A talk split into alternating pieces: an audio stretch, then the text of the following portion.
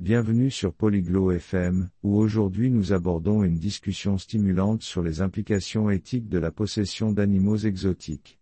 Ce sujet est fascinant car il entrelace le bien-être animal, l'impact environnemental et les préoccupations juridiques. Rejoignez Abré et Vence alors qu'ils explorent les complexités de cette question et les responsabilités qui accompagnent le soin de la faune sauvage. Est-il vraiment éthique de posséder un animal exotique? Écoutons-les et découvrons-le. As-tu déjà réfléchi à l'éthique de posséder des animaux exotiques, Vance? ¿Alguna vez has pensado en la ética de tener mascotas exóticas, Vance? En fait, oui, Abri. C'est une question assez complexe, n'est-ce pas? De hecho, sí, Abré. Es un tema bastante complejo, ¿verdad? Oui, c'est certain. D'un côté, les animaux exotiques peuvent être fascinants, mais de l'autre, il y a tant de préoccupations. Sí, definitivamente lo es. Por un lado, las mascotas exóticas pueden ser fascinantes, pero por otro, hay tantas preocupaciones. Exactement, comme le bien-être des animaux eux-mêmes. Beaucoup nécessitent des soins spéciaux que tout le monde ne peut pas fournir. Cierto, como el bienestar de los propios animales. Muchos de ellos requieren cuidados especiales que no todo el mundo puede proporcionar. C'est ça. Et réfléchis à leur habitat naturel. Les retirer de la nature peut perturber les écosystèmes. Exactamente. Y piensa en su hábitat natural. Sacarlos de la naturaleza puede perturbar los ecosistemas.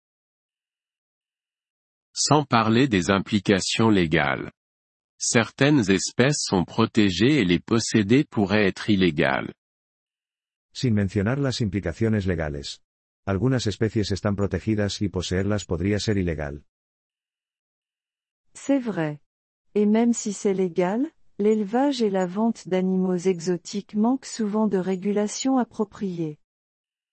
Es verdad. Y aunque sea legal, la cría y venta de mascotas exóticas a menudo carece de una regulación adecuada. Penses-tu qu'il existe une manière éthique de posséder un animal exotique? ¿Crees que hay alguna manera ética de poseer una mascota exótica? Peut-être, si les propriétaires sont très informés et engagés envers le bien-être de l'animal. Mais c'est un grand si. Tal vez, si los dueños son muy conocedores y comprometidos con el bienestar del animal. Pero eso es un gran, sí. Je suis d'accord. Et il y a toujours le risque que l'animal devienne trop difficile à gérer en grandissant. Estoy de acuerdo. Y siempre está el riesgo de que el animal se vuelva demasiado difícil de manejar a medida que crece. Vrai, et qu'advient-il alors Beaucoup finissent dans des sanctuaires, ou pire, abandonnés. Cierto, ¿y qué pasa entonces? Muchos terminan en santuarios, o peor, abandonados. C'est déchirant. C'est un engagement à vie auquel tout le monde n'est pas prêt. Es desgarrador. Es un compromiso de por vida para el cual no todos están preparados. Exact, ce qui soulève un autre point. Le commerce d'animaux exotiques peut encourager le braconnage et menacer la survie des espèces. Exacto, lo que plantea otro punto. El comercio de mascotas exóticas puede fomentar la caza furtiva y amenazar la supervivencia de las especies.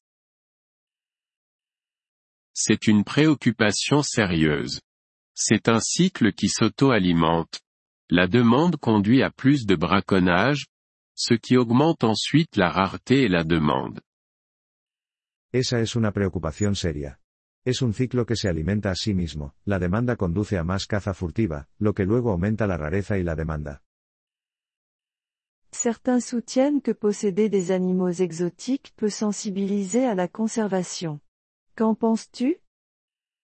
Algunas personas argumentan que tener mascotas exóticas puede aumentar la conciencia sobre la conservación. ¿Qué opinas? C'est une épée à double tranchant. L'éducation est importante, mais elle ne devrait pas se faire au détriment du bien-être des animaux.